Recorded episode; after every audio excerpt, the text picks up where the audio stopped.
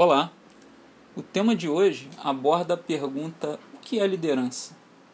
Nós temos muitas definições clássicas que permeiam os estudos mais formais, e hoje eu trago aqui umas outras definições não tão formais que nos fazem ver além, nos fazem refletir sobre as diversas maneiras de ver a liderança.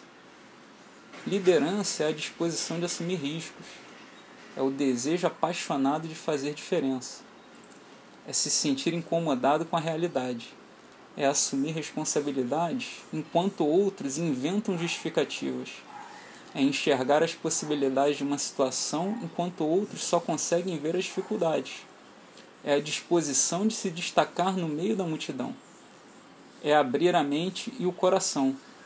Liderança é a capacidade de subjugar o ego em benefício daquilo que é melhor é evocar em quem nos ouve a capacidade de sonhar, é inspirar outras pessoas com uma visão clara da contribuição que elas podem oferecer. Liderança é o poder de potencializar muitas vidas. É falar com o coração ao coração dos liderados.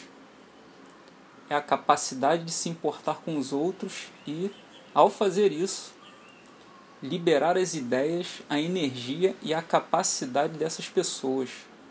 É o sonho transformado em realidade.